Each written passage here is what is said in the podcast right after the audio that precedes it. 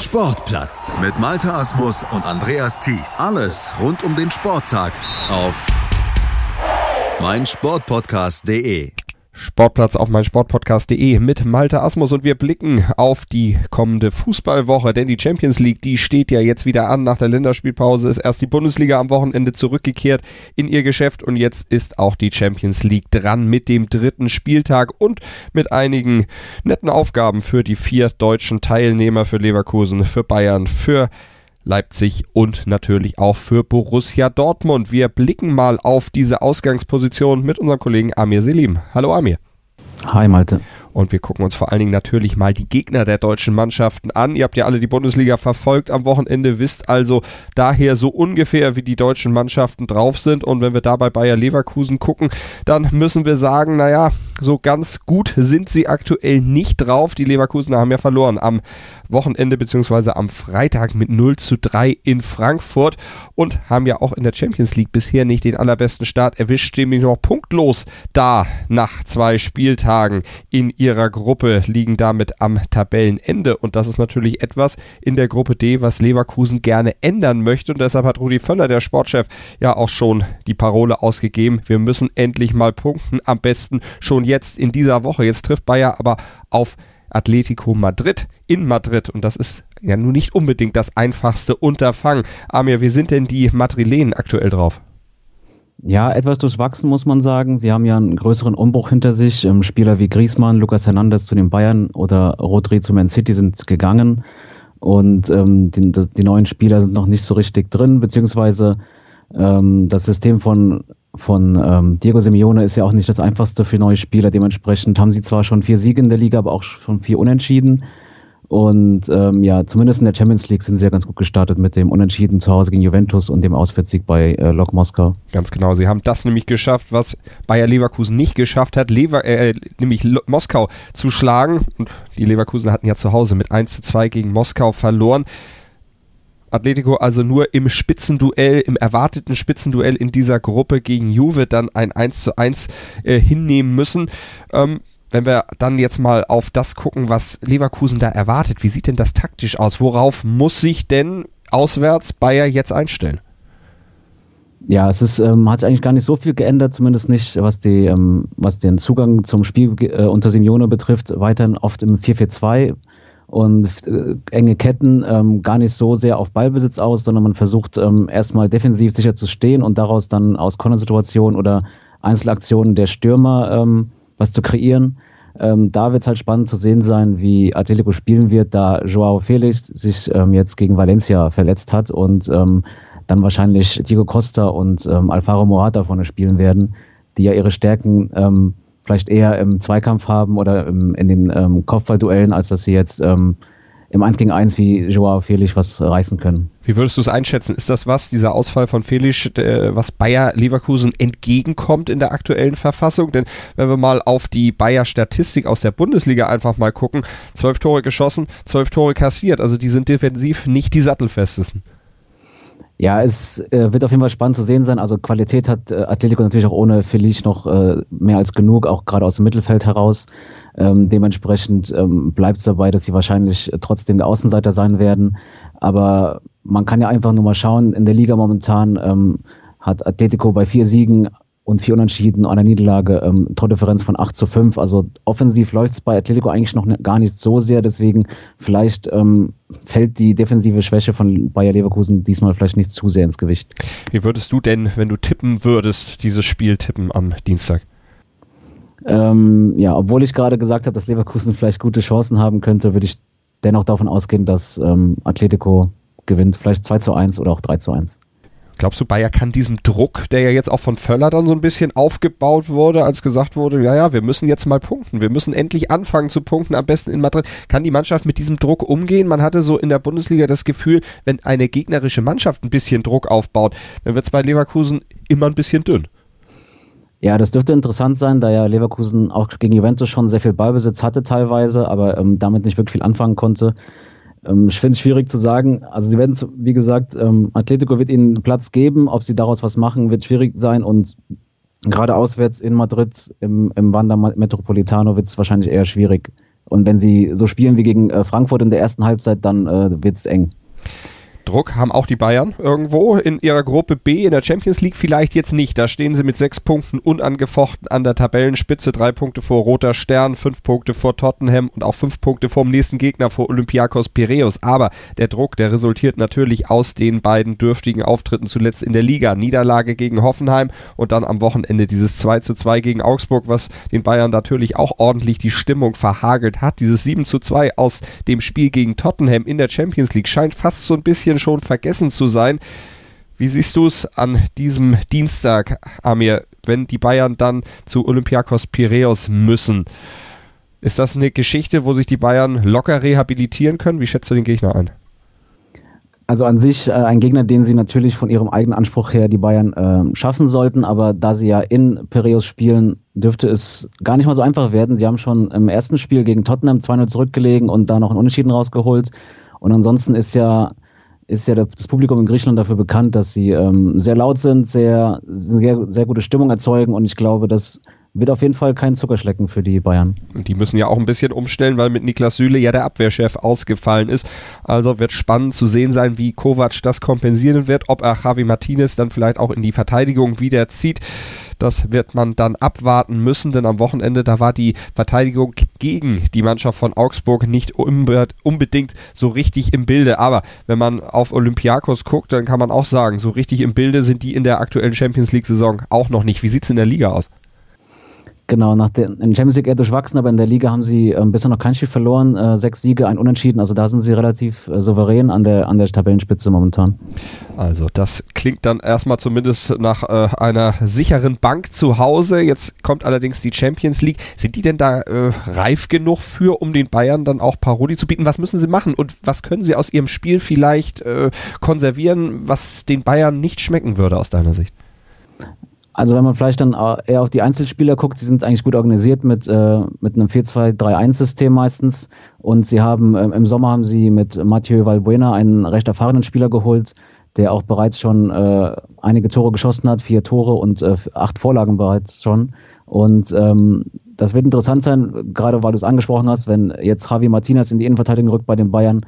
Ähm, einer, der auch eher zwar zweikampfstark ist, aber nicht der beweglichste. Vielleicht könnte da jemand wie Valbuena oder auch die Stürmer ähm, wie El Arabi oder Guerrero da was reißen gegen ihn. Und offensiv bei den Bayern, wie sieht es aus da aus deiner Sicht? Wird Thomas Müller, wird der Raumdeuter gegen Olympiakos äh, mal wieder ein bisschen Deutungshoheit kriegen?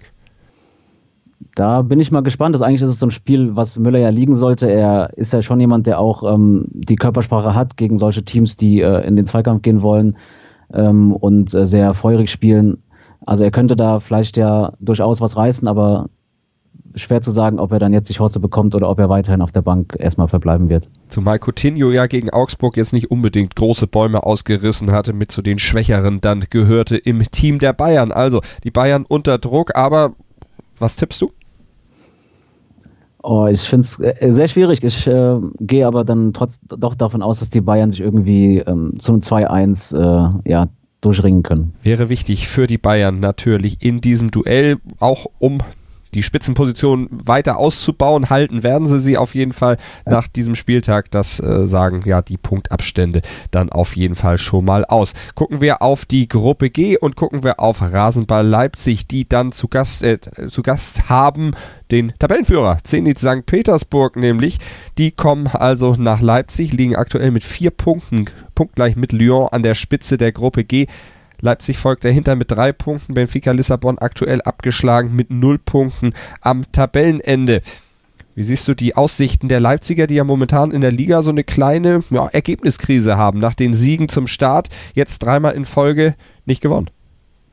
Ja, es wird auf jeden Fall äh, spannend zu sehen sein, ob die Leipziger in der Champions League ähm, weiterhin Probleme haben oder ob sie jetzt vielleicht mal wieder befreiter ausspielen können. Aber der Gegner ist halt mit St. Petersburg auch jemand, der Erfahrung hat, ähm, auch international und deswegen ähm, dürfte es auch nicht zu einfach werden. Sie haben ja schon gegen Lyon zu Hause das schlechtere Ende am Ende für sich gehabt mit 0 zu 2, weil sie auch einiges an Chancen haben liegen lassen. Wie schätzt du St. Petersburg ein? Was sind die Stärken dieser Mannschaft? Ähm, ja, es ist auf jeden Fall offensiv haben sie Qualität. Sie haben äh, vorne mit Juba, den russischen Stürmer, den vielleicht der ein oder andere noch von der WM kennt, ähm, sehr groß sehr gewachsen, aber trotzdem spielerisch ähm, durchaus in der Lage, ähm, Bälle festzuhalten. Und neben ihm den iranischen Stürmer Asmun, der ähm, etwas quäliger ist. Also da haben sie auf jeden Fall Qualität. Ähm, wo Leipzig darauf achten kann, ist auf jeden Fall die Innenverteidigung. Mit Ivanovic haben sie einen Spieler, den man vielleicht noch aus seiner Zeit bei Chelsea kennt, der auch nicht mehr der Jüngste ist. Da könnten halt Spieler wie Werner oder auch Sabitzer mit ihrer Geschwindigkeit vielleicht was ausrichten. Zenit St. Petersburg in der Tabelle der Champions League Gruppe G momentan erster Punkt gleich mit Lyon. Das ist ja ein Szenario, was sie auch aus der russischen Liga durchaus kennen. Genau, da sind sie jetzt nach dem Sieg gegen den Tabellenvierten, ähm, ne, gegen den vorigen Tabellenzweiten sind sie jetzt äh, Tabellenzweiter und ähm, ja, die Saison läuft da ja schon ein bisschen länger als, als woanders, aber grundsätzlich sind sie da auch noch im Rennen um die Meisterschaft. 6 zu 1 gegen Rostov gewonnen, also richtig ein Torfestival gezeigt, sich im Prinzip ein bisschen warm geschossen äh, für die Leipziger. Genau, und jetzt äh, darf man gespannt sein, ob sie, ähm, sie haben bisher in der Champions League eigentlich nicht so schlecht auch gesehen, 1-1 bei Lyon, und da haben sie auch in Führung gelegen, auch wenn sie dann am Ende vielleicht ein bisschen Glück hatten. Und gegen Benfica waren sie relativ ähm, souverän, also ähm, ja, wird auf jeden Fall keine leichte Aufgabe sein. Und die Leipziger, die müssen aufpassen, dass sie ihr Chancenplus oder ihre Chancen, die sie dann zuletzt eben genutzt, nicht genutzt haben, jetzt mal etwas effektiver nutzen, also nicht mehr so schlampig zu Werke gehen. Wie tippst du?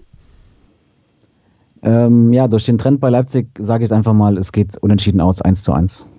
Also sind wir gespannt, würde die Leipziger natürlich in der Tabelle da nicht unbedingt, je nachdem, na, nicht unbedingt nach vorne bringen, hängt natürlich davon ab, wie Lyon dann gegen Benfica Lissabon spielt. Und wir gucken auf den BVB, der in Mailand zu Gast ist, im San Siro ran muss. Borussia Dortmund gegen Inter Mailand, so das Duell. Inter Vierter in der Tabelle der Champions League, der BVB oben und in der Bundesliga nach dem 1 0 Sieg, jetzt zuletzt gegen Borussia Mönchengladbach, ja zumindest ergebnistechnisch wieder auf der richtigen Seite. In der Liga läuft's bei Inter dafür deutlich besser. Genau, man ist äh, unter dem neuen Trainer ähm, Conte jetzt wie, äh, wie, äh, richtig stark äh, gestartet. Man hat sieben Siege geholt aus acht Spielen und die einzige Niederlage war gegen Juventus Turin und das Spiel, was man in Mailand verloren hat, war halt auch relativ knapp. Also eigentlich ähm, ein guter Start für Inter in der neuen Saison. Zumindest in die heimische Liga, aber in der Champions League, da steht man mit einem Punkt aktuell auf dem vierten Platz, also auf dem Tabellenende, punktgleich mit dem dritten, mit Slavia Prag, von dem man sich ja eins zu eins getrennt hatte. Danach folgte für Inter ja die Niederlage in Barcelona, obwohl obwohl es da ja zur Pause eigentlich noch alles für Inter lief. Aber am Ende reichte dann die Kraft nicht oder die Klasse einfach nicht. Wie würdest du Inter auf internationalem Parkett aktuell einstufen? Hm, vielleicht ein bisschen von beidem. Also einerseits ähm, haben sie zwar Erfahrung mit in der Verteidigung zum Beispiel mit Godin oder im Tor mit Handanovic, vorne auch Lukaku sehr erfahren, aber sie haben auch einige ähm, jüngere Spieler, Sensi, der von Sassolo kam, oder Barella, der von Cagliari kam, jüngere Spieler, die äh, junge italienische Talente. Und ja, letztlich bei Barcelona war es auch wahrscheinlich auch nicht die einfachste Aufgabe. Da war man am Ende dann doch ähm, die Barcelonas Qualität doch zu groß. Also deshalb auch Barca natürlich vor Inter in der Tabelle. Aktuell punktgleich mit den Dortmundern auf Platz 2. Wo siehst du denn Chancen aus Dortmunder Sicht, um Inter dann auch im San Siro gefährlich zu werden?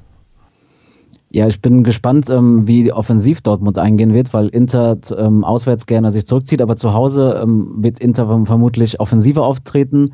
Ähm, und gerade die Außenspieler ähm, Asamoah oder auch ähm, Kandreva ähm, rücken dann durchaus nach vorne. Und vielleicht äh, ergeben sich dann da Räume für, für die Außenspieler von Dortmund, wenn äh, je nachdem ist halt die Frage, ob Sancho wieder dabei ist, aber da hätte man auf jeden Fall Potenzial, da vielleicht ja, Tore zu schießen. Und wie würdest du sagen, wo äh, liegen die Chancen von Inter dann Dortmund zu knacken? Wo liest du aktuell die Schwächen bei Dortmund, vor allen Dingen in der Schlussphase? In der Mentalität? ja, ohne jetzt wieder zu weit auf die Debatte einzugehen, aber ähm, klar, Inter wird zu Hause mit Sicherheit ähm, gepusht durch die Zuschauer sein. Ähm, wie gesagt, sie, sie spielen in einem 3-5-2-System und eigentlich auch relativ defensiv kompakt. Da wird die Frage sein, ob Dortmund, ähm, wenn es vielleicht zu lange ähm, zu schwer wird, ähm, Chancen zu kreieren, ob da Inter vielleicht auf Dauer ähm, ja, die, vielleicht die größere Geduld hat als äh, Dortmund. Das wird unter Umständen entscheidend sein dann für das Ausgehen dieses Spiels in der Gruppe F zwischen Inter Mailand und Borussia Dortmund. Ja, wie geht's denn aus, aus deiner Sicht? Dein Expertentipp? Ähm, Ich sage, es geht äh, 1 zu 1 aus. Also ein Unentschieden für die beiden Mannschaften, was Dortmund wahrscheinlich an der Tabellenspitze mehr nutzen würde als Inter da unten aktuell im Tabellenkeller der Gruppe F. Wir sind gespannt auf den dritten Champions League Spieltag dieser noch jungen Saison. Halbzeit danach in der Champions League und da kann man dann natürlich auch schon mal so ein erstes Zwischenfazit ziehen. Werden wir natürlich machen hier im Sportplatz auf meinsportpodcast.de. Das war unsere Einstimmung auf den dritten Matchday aus deutscher Sicht mit unserem Kollegen Amir Selim. Amir, vielen Dank. Danke auch, Malte. Schatz, ich bin neu verliebt. Was?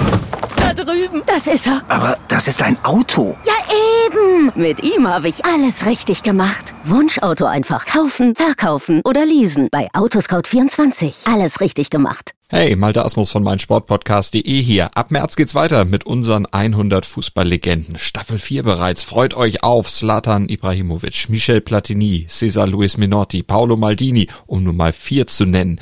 Und bis wir mit der vierten Staffel kommen, hört doch einfach noch mal rein in die bisherigen drei Staffeln. Ronaldinho, Sepp Meyer, Gary Lineker, Lothar Matthäus und viele weitere warten da auf euch. 100 Fußballlegenden. Jetzt überall, wo es Podcasts gibt. Sportplatz mit Malta Asmus und Andreas Thies. Alles rund um den Sporttag auf meinsportpodcast.de. 90 Minuten, zwei Teams, pure Emotion. Es geht wieder los. Die Fußball-Bundesliga auf meinsportpodcast.de. Abonniere jetzt deinen Bundesliga-Podcast und sei dabei im Bully Special. Weserfunk. Auf die Zirbelnuss. Füchsle Talk. BV Beben. Unter Flutlicht. Werkskantine am Wasserturm. Und viele mehr. Die Fußball-Bundesliga auf meinsportpodcast.de. Schatz, ich bin neu verliebt. Was? Da drüben. Das ist er. Aber das ist ein Auto. Ja, eben. Mit ihm habe ich alles richtig gemacht. Wunschauto einfach kaufen, verkaufen oder leasen. Bei Autoscout24. Alles richtig gemacht.